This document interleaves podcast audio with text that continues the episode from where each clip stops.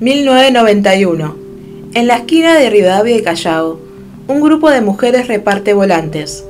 Tienen una mesa plegable y un megáfono. Dos lunes al mes paran ahí para pedir el apoyo de la gente. Algunas personas aportan sus firmas y otras les susurran sus propias historias. Muchos les gritan asesinas, pero ellas insisten. Es 1991 y esas mujeres se animan a hablar de aborto en la calle, frente al Congreso, cuando todavía recibir anticonceptivos gratis ni siquiera es un derecho. La lucha por la legalización del aborto en Argentina no surgió sola. Fue producto de la constancia de mujeres desobedientes al mandato de maternidad obligatoria. Ellas fueron quienes impulsaron la primera organización que se propuso la legalización y despenalización, la Comisión por el Derecho al Aborto. Sus integrantes, además de participar en los encuentros nacionales de mujeres, debatían en programas de radios, escribían notas en diarios y revistas, recolectaban firmas de adhesión y redactaban cartas a los políticos. Finalmente, luego de décadas de lucha para poner el tema en debate, en los encuentros de los años 2003 y 2004 crearon la campaña nacional por el derecho al aborto legal, seguro y gratuito.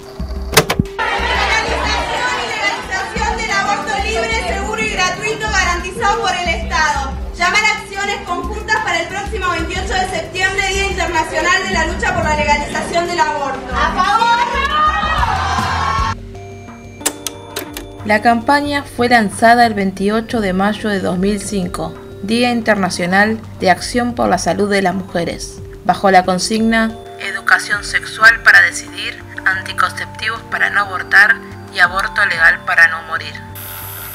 En el año 2006, durante una plenaria nacional realizada en la ciudad de Rosario, presentaron el proyecto de interrupción voluntaria del embarazo. El mismo fue presentado en la Cámara de Diputados de la Nación en 2007 y 2009.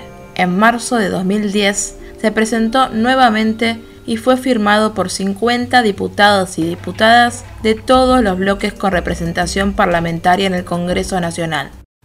También, en el 2011, el proyecto fue presentado ante la Cámara de Diputados, pero no llegó a ser tratado por falta de quórum. Las encargadas de la campaña pidieron el debate del proyecto año a año, sin ser escuchadas por los políticos, pero sí comenzaron a ser apoyadas por la comunidad.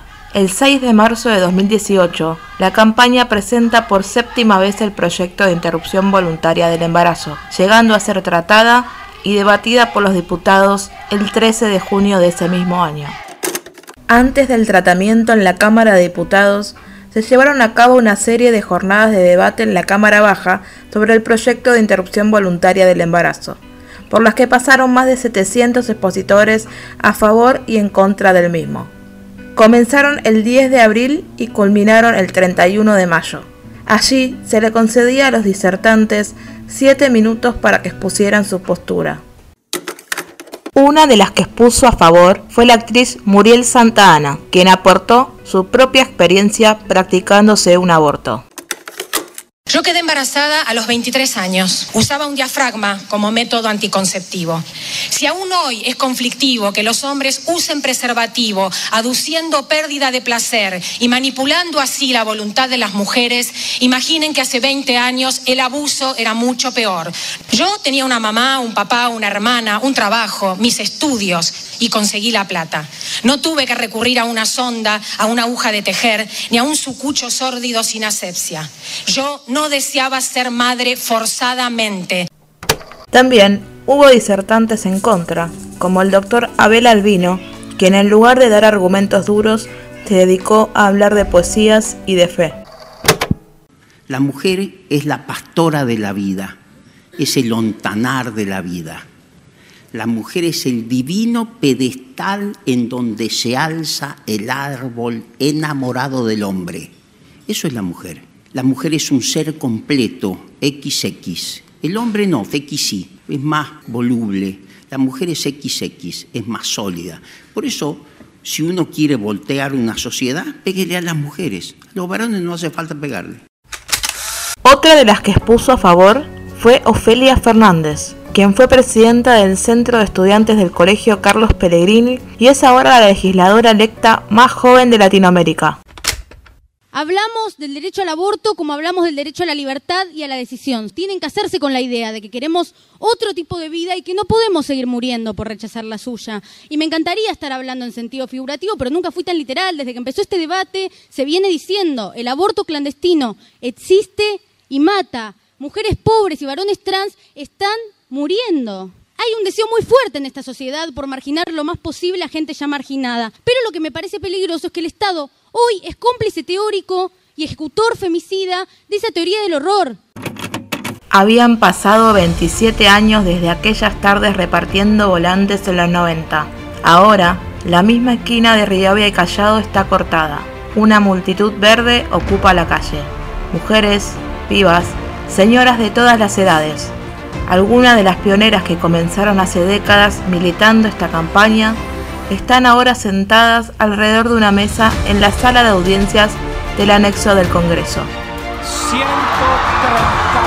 votos fueron afirmativos, 123 negativos y hubo una sola abstención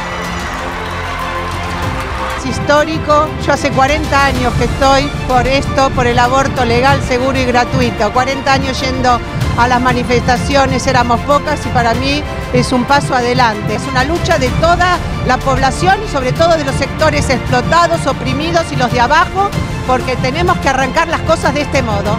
En principio, salvar la vida de un montón de mujeres, especialmente pobres, que están muriendo en este mismo momento. Si no se aprobaba, se iban a seguir muriendo. Es un gran avance, me parece que le da movimiento que es completamente auténtico, de una juventud que está con una, fuerza y una capacidad de tomar las riendas de su propio futuro y esto es simplemente un comienzo. Ganamos el derecho y creo que a partir de ahora vivimos en un país, vamos a vivir en un país mucho menos hipócrita, porque los abortos existían, existen y van a existir, pero ahora van a ser más seguros la Cámara de Diputados aprobó la ley de interrupción voluntaria del embarazo con 129 votos a favor y 125 en contra, pero la ley no consiguió la aprobación por parte de los senadores. Pese a no haber sido aprobado este proyecto, debes saber que actualmente en Argentina ya es posible acceder a un aborto de forma legal y segura en determinados casos. Así lo estableció el Congreso en el año 1921. En el 2012, la Corte Suprema ordenó que el Estado debe garantizar el acceso al aborto de manera rápida, accesible y segura. Por eso, el Ministerio de Salud de la Nación publicó en 2015 una guía sobre cómo debe realizarse en todos los hospitales y centros de salud del país. Tenés derecho a un aborto legal si el embarazo afecta a tu salud o si es producto de violencia sexual.